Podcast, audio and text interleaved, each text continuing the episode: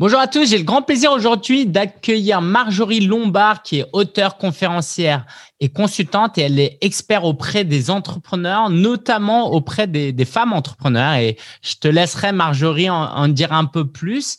Euh, Marjorie est co-auteur ou co-autrice, hein, selon euh, ce que les gens préfèrent, du livre Je deviens coach qui vient de sortir aux éditions Erol avec euh, Marjorie Véron. Donc, on a le plaisir vraiment de, de, présenter ton livre et ça, c'est vachement cool parce que moi, j'aime beaucoup, beaucoup les livres. Et puis, en plus, tu traites de beaucoup de sujets dont nous, que, nous, on traite pas. Donc, allez vous procurer le livre. ce sera top. Et aujourd'hui, on vous en donnera un aperçu. Donc, Marjorie, bienvenue. Et si tu veux te présenter un peu plus amplement que je l'ai fait et commencer à nous raconter comment tu t'es lancé dans, dans le business, dans l'entrepreneuriat, un peu ton parcours professionnel, ce serait génial. Super, bah merci beaucoup euh, pour, euh, pour, ce chaleureux accueil. Bonjour à toutes et tous qui nous écoutez. Je suis ravie d'être là et effectivement, euh, j'ai écrit ce livre Je deviens coach qui vient de sortir et pour vous raconter mon parcours, euh, il faut savoir que je me suis lancée dans l'entrepreneuriat en 2013, donc ça fait un certain nombre d'années maintenant, euh, quand l'Internet n'était pas ce qu'on connaît aujourd'hui, qui a beaucoup évolué, mais c'est ce qui m'a permis de me lancer en fait. Euh, donc j'aime toujours partager ça parce que je, je faisais autre chose avant. J'ai eu une première vie professionnelle où j'ai été journaliste et puis agent de photographe. Mmh. Et à l'arrivée à, mes 30 ans, en fait, j'ai eu euh, cette, euh, cette crise de remise en question, on va dire, où là, j'ai complètement basculé, j'ai tout changé. J'ai fait une reprise d'études à l'université pour me former au métier d'accompagnement. Et puis, j'ai lancé ma boîte en 2013 euh, donc en 2013, euh, ma société s'appelait Dessine-moi une carrière. Elle s'appelle toujours Dessine-moi une carrière.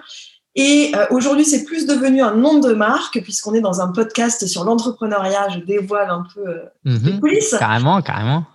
Mais donc, Dessine-moi une carrière, c'est le nom de marque avec lequel j'accompagne les femmes qui veulent se reconvertir professionnellement. Donc, avec mon équipe, j'ai mis au point toute une méthode pour aider les personnes euh, qui veulent vraiment trouver leur vocation professionnelle et se reconvertir. Donc, on les accompagne euh, sous forme de coaching premium individuel, formation de groupe, et ça a été l'objet de mon premier livre, Dessine-toi une carrière, aux éditions Duno. Mmh. Et l'autre partie de mon activité pour laquelle on, va parler aujourd'hui, c'est l'accompagnement des femmes entrepreneurs, dirigeantes et chefs d'entreprise qui ont déjà créé leur activité. J'accompagne très peu les débutants mais moi, ce qui m'intéresse, en fait, c'est la thématique de l'alignement professionnel. Donc aujourd'hui, on en entend beaucoup parler. Euh, mais euh, voilà, euh, j'étais pionnière là-dessus. J'ai monté aussi une méthode, une approche pour aider les femmes à trouver cet alignement professionnel, aussi bien en termes de leur personnalité que comment transposer cette personnalité dans tout le modèle économique et toute la structuration d'entreprise. Euh, il faut savoir que je, travaille aussi beaucoup avec l'intuition, tout, ce qui est, euh, on va dire, euh, non visible, numérologie, astrologie énergétique. Et en fait, moi, j'adore profiler, décoder ce qui est dans, dans l'essence de la cliente que j'accompagne pour après voir comment on peut le mettre en œuvre très concrètement pour en faire une entreprise euh, à leur image, alignée et aussi pérenne et performante dans le temps. voilà toute, euh, toute l'étendue euh, de, de mon activité, de mon expertise. Et pourquoi tu t'es lancé à ton compte, notamment dans ces activités? J'ai été effectivement salariée, donc toute une partie au début de ma vie professionnelle, je pense pendant 5-6 ans en tout, à la sortie de mes études. Et en fait, j'ai plutôt décidé de me lancer à mon compte au début parce que je voulais pas revenir salarié. Hmm. ma dernière expérience professionnelle avait été compliquée à différents égards.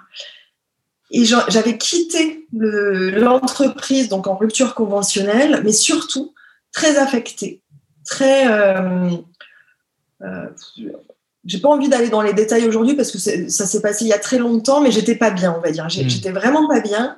J'avais une sensibilité assez développée, mais j'avais pas mis des mots là-dessus à l'époque. Et en fait, ce qui se passait, c'est que j'avais du mal à trouver ma place dans le milieu classique du salariat. Il a certainement changé aujourd'hui et on peut certainement trouver sa place, mais moi, à l'époque, je la trouvais pas. Et quand j'ai réalisé que j'allais aussi changer de métier, puisque je voulais, euh, j'allais vraiment quitter mon ancienne vie professionnelle pour aller dans l'accompagnement professionnel, hein, aider les personnes à trouver leur place et à réussir, à performer tout en étant heureuse. Parce que j'étais beaucoup aussi à l'époque sur le, sur le bonheur au travail. Mmh. Aujourd'hui, c'est très courant, c'est très commun, mais 2010, 2011, on en parlait très très peu. Et, moi, j'avais perçu que ça allait être le futur du travail. Donc, je voulais mmh. aller là-dessus. Et en fait, à l'époque, il y avait très peu d'options. Si tu voulais aller sur ces terrains-là. Même euh, le métier de coach n'était absolument pas aussi développé qu'il l'est aujourd'hui. Euh, il y avait en fait très peu de possibilités. Et j'étais tellement déçue de ma dernière expérience professionnelle que je me suis, je me suis même pas dit, euh, je veux devenir entrepreneur. Je me suis dit, je, je ne retournerai pas dans le salariat, tout simplement. Donc, je l'ai fait, mais très intu intuitivement. J'avais pas de business plan, j'avais pas de business model, je n'avais pas de plan B. Et mes allocations chômage terminaient deux mois après avoir obtenu mon diplôme à l'université pour faire mon nouveau job. Donc, c'était absolument, euh, comment je pourrais dire, freestyle. Enfin, il n'y avait pas de plan B, j'étais obligée de réussir. Et ça aide de ne pas avoir de plan B pour réussir. ça donne un, coup de boost euh, énorme. Super intéressant parce qu'effectivement, euh, c'est le piège dans lequel tombent beaucoup de, d'entrepreneurs qui sont, par exemple, qui touchent le chômage pendant deux ans et qui prennent tout leur temps pour lancer leur projet et qui, au bout d'un an, deux ans, en fait, n'ont pas fait grand chose. Euh, c'est quelque chose que tu vois souvent euh, quand tu dis que c'est une bonne chose de ne pas avoir de plan B? Moi, je trouve que c'est un accélérateur à la réussite de ne pas avoir de plan B il faut après que, en termes de personnalité, on soit apte à absorber la pression qui va avec, parce que ça donne beaucoup de pression. On va pas se, se leurrer. En revanche, euh, effectivement, c'est il y a du bon et du moins bon dans le dispositif de, de rupture conventionnelle. On a cette chance en France d'être très aidé, très accompagné. C'est inouï en fait par rapport à ce qui se passe dans d'autres pays dans le monde. Mais le fait d'avoir un dispositif qui permet pendant deux ans de percevoir des rentes, puisque c'est ça dont il est mhm. question, même si c'est pas à la hauteur du montant du dernier salaire, mais quand même, c'est euh, phénoménal. Donc, effectivement, j'observe que pour beaucoup de personnes, et c'est certainement naturel, mais il y a un côté, tout va bien. Et arrivé à six mois avant la fin, il y a comme une sonnette d'alarme qui se sonne, et là, il y a le mode panique qui s'active.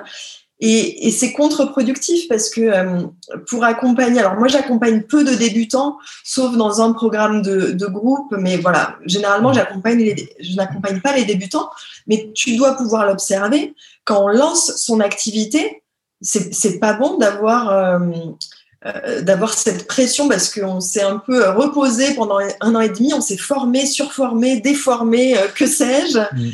mais au final on n'a pas touché le, le concret. Donc à moins d'avoir un tempérament, comme c'était le cas pour moi, de pouvoir faire avec l'incertitude, pour de nombreuses personnes, en fait, c'est contre-productif de déployer cette stratégie d'attente.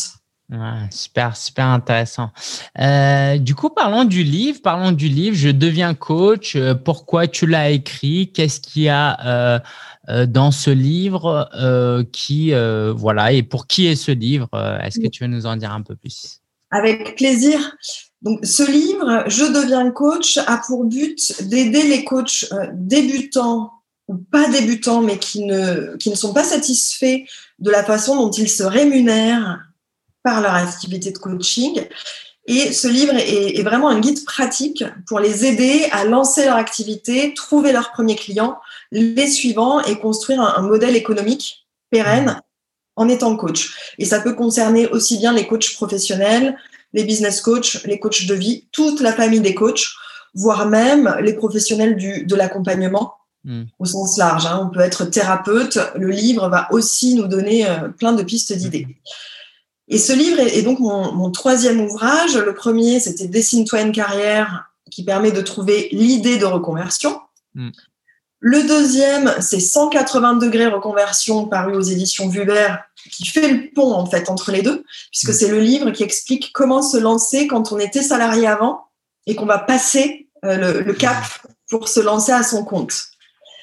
Et celui-là, je deviens coach, donc je l'ai coécrit avec Marjorie Véron.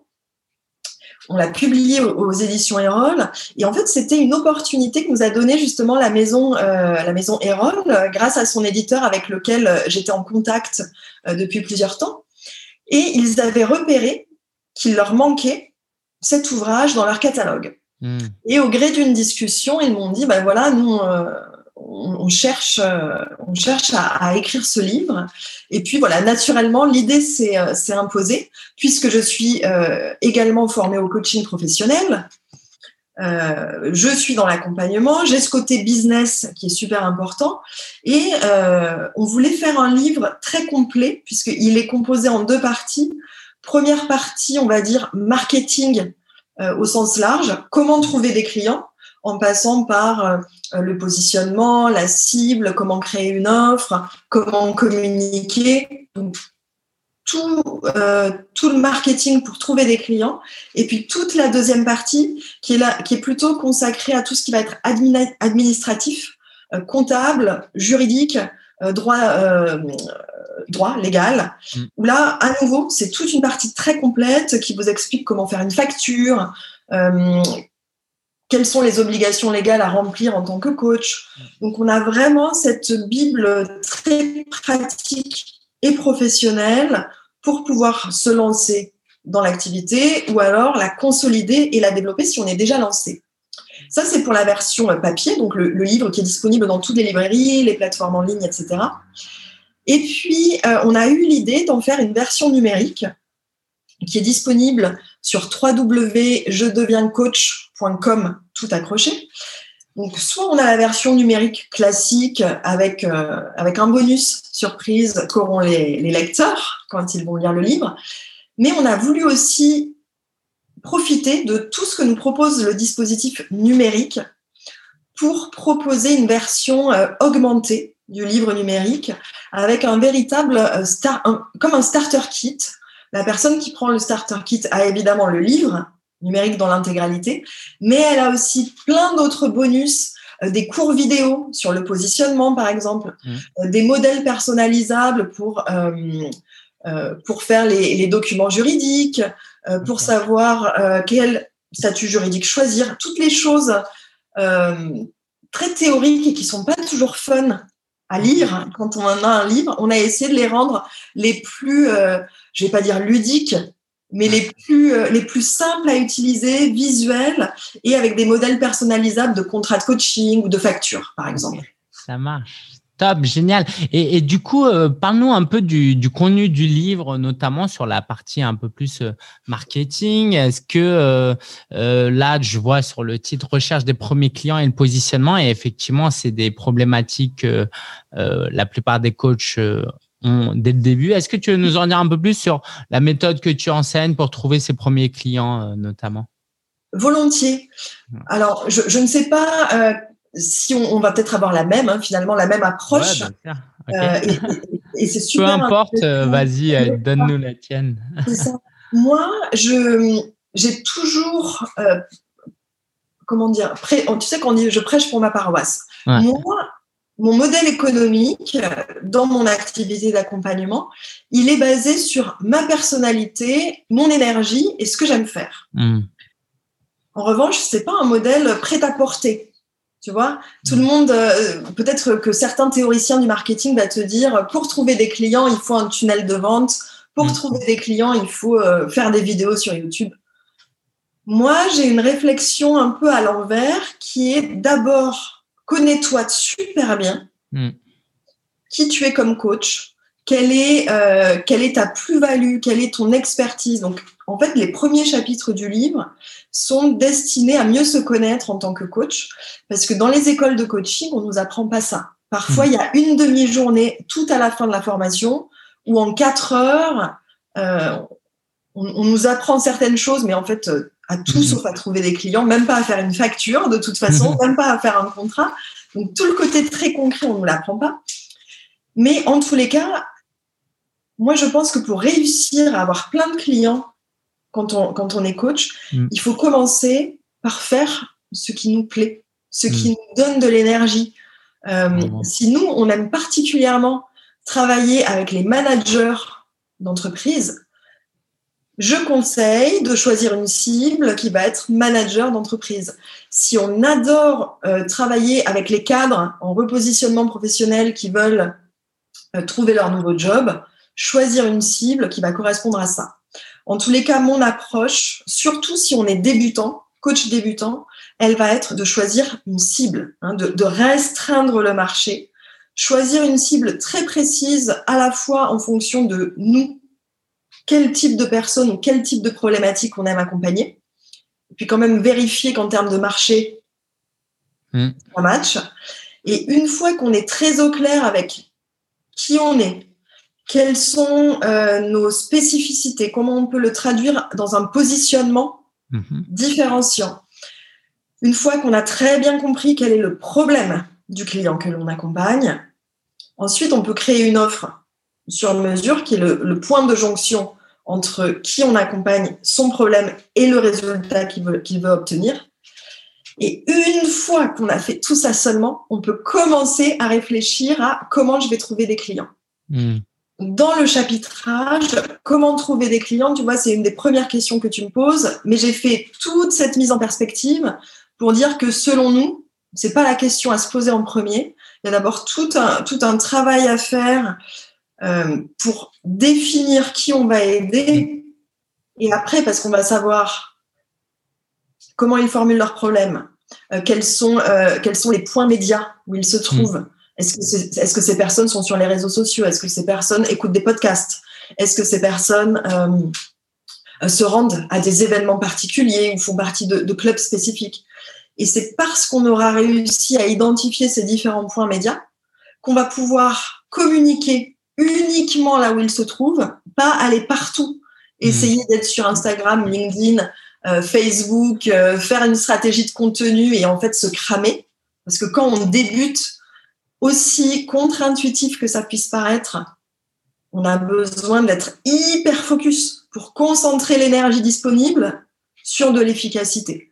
Donc, quand on n'est pas débutant, ça peut être différent, mais débutant, moi j'invite beaucoup à juste concentrer, cibler une cible, une ou deux offres, Mm. euh, un endroit euh, stratégique, et enfin apprendre à communiquer avec le bon message, le bon vocabulaire pour que on soit reconnu très facilement comme personne pouvant aider. Qu'est-ce que tu entends du coup par communiquer euh, plus précisément? Oui, c'est vrai que communiquer, c'est très vaste. Communiquer, ça va être d'expliquer ce que vous faites et plus que ce que vous faites. Quel problème vous aidez à résoudre, puisque le coaching est un dispositif de transformation. Mm. Comme, comme d'autres dispositifs, mais spécifiquement le coaching a pour but euh, d'accompagner à la réussite d'un objectif en partant d'une situation de départ insatisfaisante pour la personne pour l'amener à une nouvelle situation plus satisfaisante pour cette personne. Et entre les deux situations de départ et d'arrivée, il y a un chemin de transformation. La personne qu'on va accompagner va se transformer elle va acquérir de nouvelles qualités, elle va acquérir de nouvelles compétences, elle va changer de façon de penser. Plein de choses vont se passer. Et selon moi, aujourd'hui, dans notre époque, ça changera peut-être dans le futur, mais aujourd'hui, si on veut vendre des prestations de coaching, on a besoin de mettre en lumière ce processus de transformation. Et selon moi, la communication devrait consister à 80% à parler de ce chemin de transformation, Mm. que ce soit la situation de départ avant, la situation d'arrivée, les bénéfices, euh, des études de cas avant-après, Mm. le chemin en lui-même de transformation. Mais en réalité, beaucoup de, de débutants, même entrepreneurs de façon générale, je pense, font cette erreur. Ils croient qu'il faut se vendre, alors que selon moi, on vend des prestations dont on est l'intermédiaire. Mais donc, il ne faut pas se vendre. Il faut arriver à vendre la prestation. Et encore que, on a tout un chapitre dédié à la vente, à l'entretien préliminaire qui, en coaching, est un entretien de vente, mais qui finalement n'est jamais appelé comme cela euh, en école de coaching. Mais selon moi, parce que dans ma stratégie, euh, moi j'ai une stratégie d'acquisition de clients beaucoup basée sur du contenu, une stratégie de contenu. Donc mon site internet que j'ai mis en place dès 2013, un blog que j'ai mis en place depuis 2013, et j'adore partager de l'information, partager du contenu. Donc en fait, moi, c'est mon site internet et les recommandations, les réseaux sociaux qui m'amènent mes clients. Ok, mais qui, du coup, tu parlais de cet entretien préliminaire. Donc, dans ton processus de vente, tu crées du contenu, euh, tu partages aux gens, euh, tu crées un peu cette envie de s'intéresser à ce que tu fais. Après, ils vont sur ton site, c'est ce que tu suggères, hein, euh, qu'ils prennent un rendez-vous pour un entretien euh, avec euh, toi. C'est comme ça que tu vois les choses. C'est ça. de toute façon, dans tout dispositif de coaching, l'entretien préliminaire est obligatoire, incontournable. Je ne vois pas comment on peut choisir de travailler avec un coach et, réciproquement sans, sans ah. s'être rencontré et avoir discuté avant. C'est pas possible. Du coup, il se passe quoi? Tu veux nous en dire un peu plus sur cet entretien préliminaire Comment toi, tu abordes les choses ou du moins, euh, qu'est-ce que tu enseignes dans ce livre à ce propos? En fait, ce qui, ce qui me paraît important d'ajouter, et c'est justement par rapport au mot vente. Moi, j'ai découvert que j'aimais la vente. Mmh Mais quand je me suis lancée, je n'aurais jamais cru ça. Jamais, jamais, jamais. et même si je me suis découvert que j'aimais la vente, je, je n'aime pas vendre pour vendre. Donc moi, j'aime bien vendre au moment de l'entretien de vente, au moment de mes webinaires de lancement, mais pas le reste du temps. Pourquoi je dis ça? Parce qu'il existe des stratégies d'acquisition de clients orientées sur le contenu, celle dont je viens euh, de vous parler. Et pour ces stratégies-là, il s'agit surtout pas de vendre. Il s'agit de transmettre du mmh. contenu à haute valeur ajoutée, de partager son expertise, de parler des problèmes des clients potentiels, mais de surtout pas vendre. En revanche, c'est important d'être très au clair avec la vente au moment opportun, qui est justement cet entretien de vente pour les coachs, qu'on a, qui a justement été après euh, diffusé dans tout le milieu de l'entrepreneuriat, puisqu'on entend euh, séance stratégique, mmh. séance diagnostique, il y, a plein de mots. Mmh. Et ces séances-là étaient typiquement euh, issues du monde du coaching. Et qu'est-ce qu'il se passe durant ces séances? D'ailleurs, on vous propose un canevas hein, dans, le, livre si vous êtes vraiment débutant pour savoir quoi faire et quoi dire. L'idée, c'est pas de faire une séance de coaching gratuite. Je sais que certains coachs euh, fonctionnent de cette façon-là. Moi, je l'ai, je l'ai même jamais essayé. Je ne sais pas comment ça se passe et c'est pas ce que je propose. En revanche, il s'agit d'une séance où on va accueillir la personne comme on accueillerait un client. On va poser le cadre de la rencontre comme on poserait le cadre pour un accompagnement de coaching. C'est-à-dire qu'on est très clair sur l'objet hein, de cette séance. C'est pour faire connaissance, c'est pour valider que votre besoin, je peux vraiment euh, euh, le satisfaire, et puis pour voir si on a tous les deux envie euh, de travailler ensemble. Donc ça, c'est important de le dire. Et puis ensuite, ça va être beaucoup d'écoute. Ressource numéro un d'un coach, c'est l'écoute. Un coach n'est pas là pour donner des conseils. Un coach n'est pas là euh, pour former. Euh, on, avait en off euh, cette discussion tous les deux hein, à propos de la terminologie du coach. Moi, ce qui m'ennuie aujourd'hui, c'est que ce mot est, très utilisé, notamment sur Internet. Et je trouve ça dommage parce qu'on finit par en perdre l'essence. Un coach marketing, ça n'existe pas, par exemple. Un consultant en marketing, oui. Un formateur en marketing, oui. Mais c'est pas parce qu'on va vendre une séance de une heure avec quelqu'un qu'on fait du coaching. Pas du tout. Mm. Le coaching, c'est très spécifique. Euh, je m'égare. Comment, tu le définirais du coup, euh, le coaching pour les débutants qui nous regardent, par exemple? Et euh, pour les gens, par exemple, qui sont pas certifiés, est-ce que pour toi, coach, c'est forcément être certifié? C'est pas c'est pas du tout non ça n'a rien à voir avec être certifié il y a des coachs certifiés qui sont très bons il y a des coachs certifiés qui sont pas bons du tout. Il y a des coachs non certifiés qui sont très bons. Mm. Et il y a des coachs non certifiés qui sont très nuls. Donc, en fait, tout existe. C'est pas la certification qui fait le coach, c'est la posture de coach. Qu'est-ce que c'est la posture de coach? C'est être capable de poser un cadre clair. C'est être capable d'aider son client dans une transformation, hein, passer d'une situation initiale qui ne convient pas à une situation finale qui convient bien. C'est être capable de le faire passer de ce point A à ce point B sans lui donner de conseils. Jamais Un coach ne donne jamais de conseils.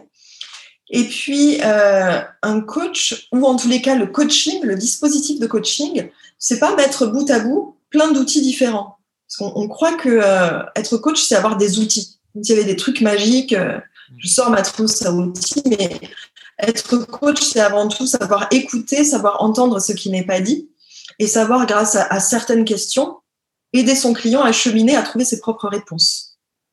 Est-ce que c'est très classique Est-ce que ce que tu dis là, c'est que euh, on peut être slasher, on peut être coach, consultant et formateur, c'est juste qu'il ne faut pas le faire en même temps alors parfois, ça arrive de le faire en même temps dans une même séance, parce que effectivement, selon les dispositifs, et moi je me reconnais plutôt dans la posture de mentor, par exemple, hmm. mentor qui est à la fois coach, mais à la fois une personne qui a déjà l'expérience dans le champ d'action de son client. Hmm, hmm, le mentor, par exemple, parfois va partager son expérience, va donner des conseils. Donc, soit on est consultant, coach, et on a un client avec lequel on fait que du consulting, un autre client avec lequel on ne fait que du coaching, et c'est très, c'est très distinct, c'est une possibilité. Ou alors on a une posture hybride, et avec un, un même client, on peut, dans une même séance ou au cours d'un même accompagnement, parfois être en mode consulting et d'autres fois en mode coaching. En revanche, on s'est assuré avant l'accompagnement que c'est ce qui va correspondre aux besoins de la mmh. personne qu'on accompagne. Mmh. Et on va s'assurer aussi qu'on est très clair en lui disant qu'à certains moments, on va lui donner des conseils, mais c'est notre casquette de consultant qui parle. Et à d'autres moments, on ne va faire que du coaching, donc pas lui donner de conseils. Et c'est important que le client soit clair avec qu'est-ce, euh, d'où je parle quand je parle. D'accord. Donc, tout à l'heure, quand tu disais le coach, il ne conseille pas, il le fait que si c'est très clair et net pour euh, la personne qui l'accompagne, c'est ça? C'est ça. Et les puristes diraient qu'il ne devrait jamais le faire. Et que si le client demande un conseil, c'est l'art du coach de ne pas lui donner et de lui répondre par une question qui va lui permettre de trouver sa réponse parce que c'est au coaché de faire ce travail-là. Donc les puristes se diraient que c'est une erreur. Ok. Et euh, est-ce que tu aurais. Euh, ou, alors, tu n'as pas vendu une prestation coaching. Ouais, ouais, ouais. Et est-ce que Pardon, je disais, ou alors tu n'as pas vendu. Ça, ça a un petit peu coupé, euh, c'est pour ça. Oui, ou sinon tu n'as pas vendu du coaching et c'est là où c'est un peu compliqué parce qu'il y a aussi une histoire de, de sémantique. Euh, tu vois, c'est ce qu'on disait tout à l'heure en off que toi-même, euh, tu te, dans ta présentation, hein, si je prends la présentation, tu te définis comme auteur, conférencier, consultante, expert, euh, et pas forcément en tant que coach, parce que justement, tu veux pas t'enfermer entre guillemets dans cette casquette où tu n'as pas droit de donner de conseils, c'est ça? Alors c'est vrai que je me présente peu souvent comme coach, même si je suis formée au coaching professionnel parce que ma posture est beaucoup plus holistique, justement. Mm. J'ai une approche holistique, ma posture est, plus large que celle-ci. Et surtout, ce mot, je, trouve qu'il a été galvaudé dans son utilisation. Et ça ne m'intéresse pas d'être de porter euh, la même étiquette que plein d'autres étiquettes qui ont fini par être délavées à force d'avoir été trop utilisées au mauvais moment. Ouais, je peux l'illustrer comme ça. Non, c'est marrant parce qu'en fait, on a, je pense, on a à peu près la, la même approche dans notre fonctionnement. Hein. Moi, je m'enferme pas juste au coaching. C'est vrai que je fais aussi euh, euh, de la formation. Je suis aussi consultant. Et euh, bah oui, c'est juste que moi, pour le coup, je, j'ai au début, je voulais m'appeler accompagnant, mais j'ai pas trouvé ça très, très élégant. Du coup, à un moment donné, je me suis dit bon bah, je vais m'appeler coach. Oui, mais c'est, vrai que c'est un, travail de sémantique, comme comme tu disais. Euh, moi, ce qui me vient le plus facilement, c'est de dire euh, je suis experte en entrepreneuriat euh, des femmes, par exemple. mais je comprends le raccourci. Ce qui, ce qui me gêne après, c'est que les mots finissent par perdre leur sens. Mmh. Et je trouve ça très important, même pour le client, de comprendre qu'il y a des, des, subtilités et des variations. Mmh, mmh, Alors c'est peut-être mon côté qui joue sur les mots ou mon côté, je sais pas, au potentiel ou autre qui ressort. voilà, j'aime bien que les mots soient utilisés à bon escient. Et je trouve que même pour le client, ça a de la valeur pour lui de savoir que là, il a besoin de formation, là, il a besoin de conseils et là, il a besoin de coaching. Mmh. Ok, parfait. Ça, je, je le conçois euh, parfaitement et effectivement, c'est important. Euh, est-ce que tu veux nous en dire un peu plus sur euh, les pièges à éviter pour un coach qui lance son activité de coach? Quels pièges à éviter pour lui? Je pense que ce sont des pièges qui sont communs à, beaucoup de secteurs d'activité quand on se lance comme, comme indépendant. Les, pièges à éviter, selon moi, ce serait déjà de, trop attendre avant de s'intéresser à la dimension commerciale. Quand on se lance dans une nouvelle activité, souvent euh, on est passé par une formation. Ce n'est pas obligatoire, mais très souvent ça arrive. Et l'écueil, c'est de, ne jamais finir de se former et de repousser de repousser le moment où on va devoir commencer à accompagner pour de vrai. Et en fait, on est, on est coach parce qu'on coach. On est coach parce qu'on a des personnes qu'on accompagne. Sinon, on l'est pas. Hein. C'est on, c'est pas euh, c'est pas parce qu'on a suivi euh, six mois de formation euh, pour devenir coach qu'on l'est. Donc pour moi, ce serait la première erreur à éviter, trop attendre. Et là, c'est à vous non, vas-y, pardon, termine, termine. J'allais dire, je veux rien savoir, c'est à vous de vous débrouiller pour les trouver, les premiers. que ce soit euh, l'ami de la cousine, une petite annonce sur un groupe Facebook, que sais-je, débrouillez-vous, même si ça va être des accompagnements euh, euh, peut-être très peu payants. Mais, mais allez-y tout de suite parce que c'est déjà ce qui va vous exercer. Et c'est aussi ce qui va vous donner de la confiance pour après continuer à, faire ce qu'il faut pour en trouver d'autres. On sous-estime, euh, ça, ça serait une deuxième erreur, on sous-estime le poids du réseau euh, physique. Maintenant qu'on est à, l'ère Internet et des réseaux sociaux, on a tendance à croire que tout va se faire en ligne. Ah oui, c'est vrai, il y a plein de choses qui sont possibles en ligne. Mais comment on faisait quand il n'y avait pas en ligne? Mmh. On se débrouillait et, le, et les business marchaient quand même. Donc je trouve aussi qu'il y a cet écueil de croire que non mais je dois faire mon site internet, non mais euh, mon logo il est pas prêt. Et vous n'avez pas besoin de logo ni de site internet pour trouver votre 10 ou 20 premiers clients. Il n'y a pas besoin de ça. C'est clair, c'est clair. Euh, qu'est-ce que tu à ton avis, pourquoi tu penses que euh, les, euh, les coachs, pas que les coachs, mais euh, puisqu'on parle des coachs, mettent autant de temps à se lancer, à se former, à réfléchir, à travailler, à, ouais, à, se préparer plutôt que de se lancer? Alors, c'est pas tous, hein. C'est oui, oui. bien sûr, bien sûr. mais j'observe que c'est le cas souvent quand la personne a été salariée avant. Et en fait, c'est tout simplement qu'elle n'a pas acquis les automatismes euh, de ce que c'est qu'être à son compte, euh, être en freelance ou, être, avoir créé son activité. Mm. Et quand on était salarié, on attendait beaucoup. On attendait que le N plus 1 donne le OK pour faire ceci, cela. On attendait toujours que quelqu'un d'autre nous donne mm. une autorisation. Il y a très peu de postes dans lesquels on avait la latitude et l'autonomie de prendre les décisions par nous-mêmes.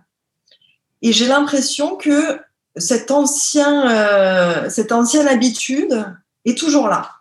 C'est un peu le syndrome du, euh, voilà, du, bon petit soldat, du bon salarié, et on, ne sait plus se prendre en charge soi-même et être euh, proactif.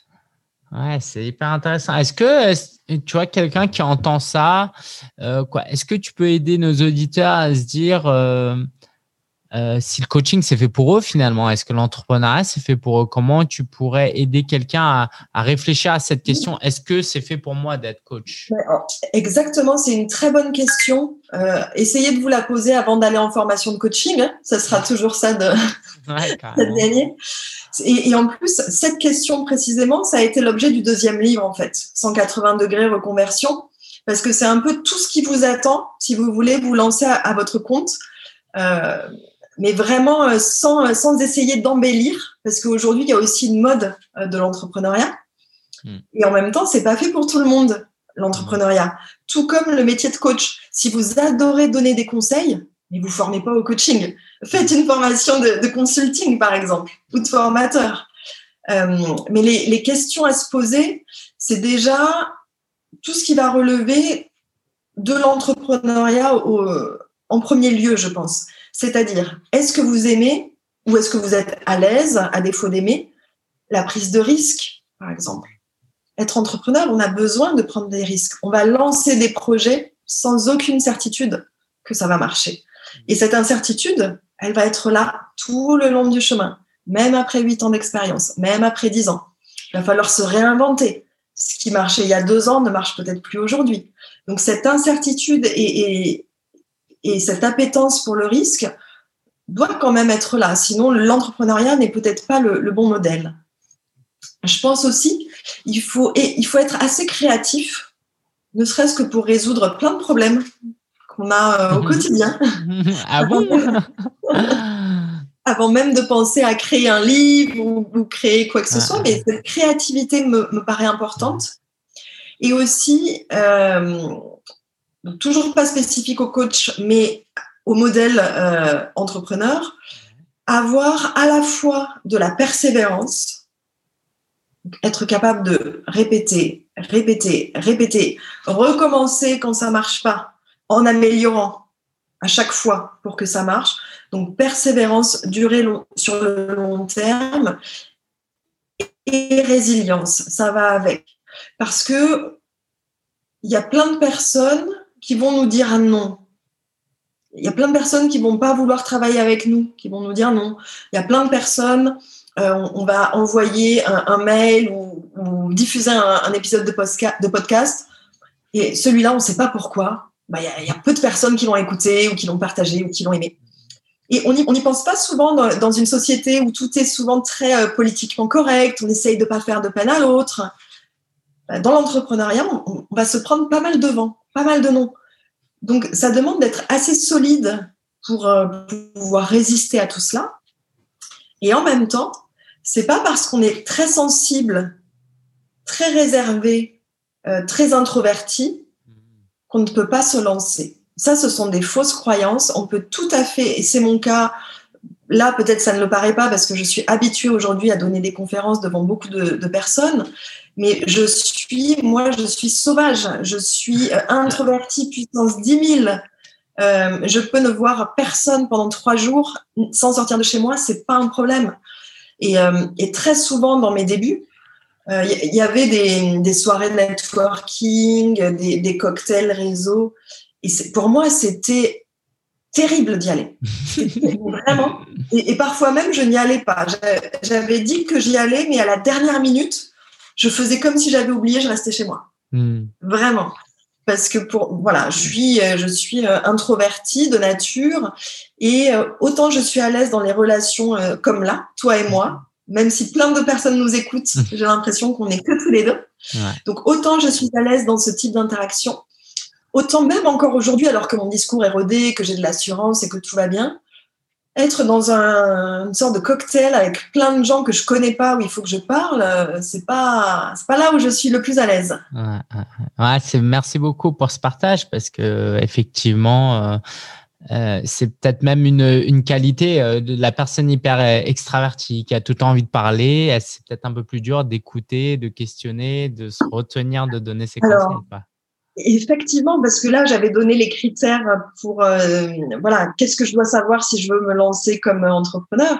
Mais effectivement, qu'est-ce que je dois savoir si euh, je veux me lancer comme coach ou s'il vaut mieux pas que je me lance comme coach? La première qualité d'un coach, c'est l'écoute.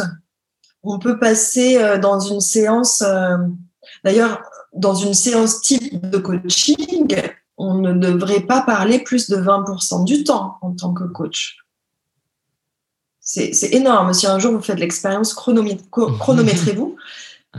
D'ailleurs, dans les écoles d'entraînement euh, au coaching, on nous fait nous enregistrer quand on est avec un client et on doit se réécouter pour euh, chronométrer combien de temps on parle et pour euh, noter le type d'intervention que l'on fait pour voir si elles sont de nature coach ou pas. Et, euh, et, parfois, ça peut arriver qu'il y ait des silences dans une euh, séance de coaching, des silences qui vont durer cinq minutes, par exemple. C'est énorme. ok, je vais personnellement jamais expérimenté ça, mais waouh, c'est sûr ça. Bah, en fait, c'est ce qui devrait arriver. Si c'est une séance de coaching, il y, y, a plein de silences. Donc, pour savoir si le métier de coach est fait pour vous, bah, voyez dans quelle mesure vous êtes à l'aise avec le silence ou pas. Si c'est pas le cas et si, comme tu le disais, euh, vous adorez parler, parler, parler, parler, hum, hum, il y a certainement plein d'autres modalités d'accompagnement qui sont mieux pour vous que celles du coaching. Cool. Euh, est-ce que Marjorie, tu voudrais bien nous partager partager une ou deux erreurs ou euh, apprentissages du coup que tu as eu dans ton passé à toi, des choses que tu aurais faites différemment et qui pourraient aider les futurs coachs et entrepreneurs à, à, ne pas faire? Mmh, mmh, mmh. Ben, En fait, moi, les, les erreurs que j'ai faites, bon, après, c'est comme tout, a posteriori, pour moi, c'est plus des erreurs, j'ai su apprendre d'elles, ça m'a fait grandir. Euh, mais les, les erreurs, moi, que j'ai eues, c'est en fait, j'ai cru au début que je devais recopier les stratégies des autres qui réussissaient pour réussir. Je ne l'ai pas fait longtemps, et tant mieux, mais ça, c'est vraiment quelque chose d'important. C'est pour ça qu'on ne donne pas de méthode toute faite dans le livre, ni en termes euh, de technique ni en termes de modèle économique. Euh, si à la limite, le seul conseil que je donne, c'est commencer par une offre simple qui va se vendre et après vous verrez. Mais je vais pas dire, euh, il faut que dans cette offre, je sais pas moi, c'est une offre individuelle, euh, il y a X séances, voilà. Je, ne donne pas de choses sur mesure. En revanche, à mes débuts, j'ai fait ça. Et à mes débuts, il y avait très peu de, il y avait très peu de comment de formation sur euh, les business en ligne en français. Hmm. Et moi, je me suis mis en ligne tout de suite. Et comme il y avait très peu de références en 2012-2013, euh, je regardais beaucoup ce qui se faisait outre-Atlantique. Sauf que eux, ils n'ont pas du tout la même culture que nous face euh, à l'argent, face au marketing, face à la communication. Et du coup, je voyais des choses avec beaucoup d'emphase. Euh, euh, je, voilà, je vais pas donner d'exemple, mais on est tous debout sur les chaises. Euh, c'est le mode winner à 100%. Enfin voilà, il y avait beaucoup de choses où je me disais ah ouais ok, je vais devoir faire comme ça pour réussir. Sauf que c'est pas moi, tu vois. C'est, moi, je, je veux faire la chenille dans une conférence bon, je dis pas que je le ferai jamais, mais euh, c'est juste pas mon univers, quoi. Ah alors, tu sais, se taper dans le dos, se faire des massages comme ça quand tu te connais pas, c'est un peu étrange, quoi. Je comprends. Je, je suis jamais allé, mais j'imagine que c'est un peu en mode Tony Robbins. et, donc, voilà, moi, j'ai eu tendance au début de, de copier, de modéliser ce qui se faisait pour des personnes qui avaient des résultats sans me dire ouais mais attends. Je vais pas faire comme ça. En fait j'aurais dû me dire je vais pas faire comme ça. Je vais juste analyser décortiquer le processus. Et puis je vais garder ce qui fonctionne pour moi et adapter ce qui ne fonctionne pas. Donc je l'ai mmh. pas fait longtemps. Mais ça c'est vraiment une, erreur que je déconseille de faire. Euh, prenez la structure mais les détails euh, voilà, faites-les vous en fonction de qui vous êtes, de, ce qui est naturel, de votre tempérament. Encore une fois, si vous êtes très introverti et que vous avez du mal, euh, par exemple, à parler en public, bah, faites pas de vidéo. Même si on sait que la vidéo a un fort pouvoir d'attraction, n'en faites pas. Si en revanche vous avez une super plume, bah, écrivez. Super. Et euh, bah, pour terminer, est-ce que tu aurais un, dernier conseil à partager aux coachs qui se lancent, qui veulent vivre de leur activité euh, euh, Qu'est-ce que tu leur dirais pour terminer? Deux livres super bien. Je deviens coach.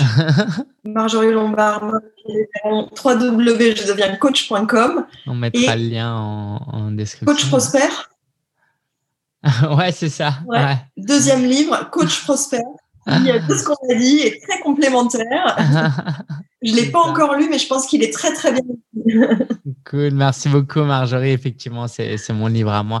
Euh, Marjorie, Marjorie, merci beaucoup pour euh, ton temps. Procurez-vous euh, le livre. Hein. je deviens coach. On mettra tous les liens en dessous.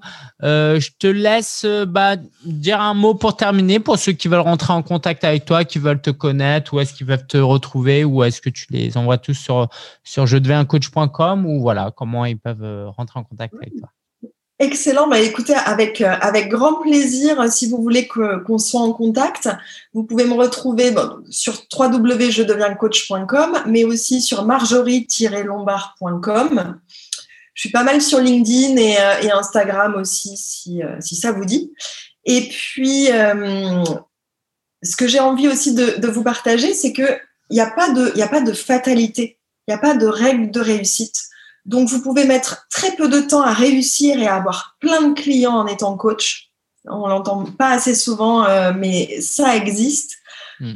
Il n'y a pas de règle mais donnez-vous euh, tous les moyens. C'est ça qui me paraît important. Si vous avez vraiment euh, à cœur d'être coach parce que euh, ce métier vous a plu et que vous avez vraiment envie d'aider les, gens à atteindre leurs objectifs, restez connectés vraiment à cet élan du cœur, à cette énergie et n'attendez pas. N'attendez pas que tout soit parfait pour vous lancer. Il y a des gens qui ont besoin de vous maintenant. Donc, si vous voyez que ça fait un mois que vous êtes diplômé et que vous tournez en rond, appelez-moi, appelez Lingen, appelez qui vous voulez, mais faites-vous aider tout de suite parce que ça serait trop dommage euh, d'attendre. Il y a des gens qui ont besoin de vous. Vous, vous êtes prêts, donc allez-y. N'attendez pas que tout soit parfait. Génial, merci beaucoup Marjorie pour ta générosité, pour tous tes précieux conseils et pour euh, ton livre avec Marjorie Véron. Et euh, bah, je te dis à très bientôt et encore merci pour ton temps et à très bientôt. Ciao, ciao. Avec plaisir, bye.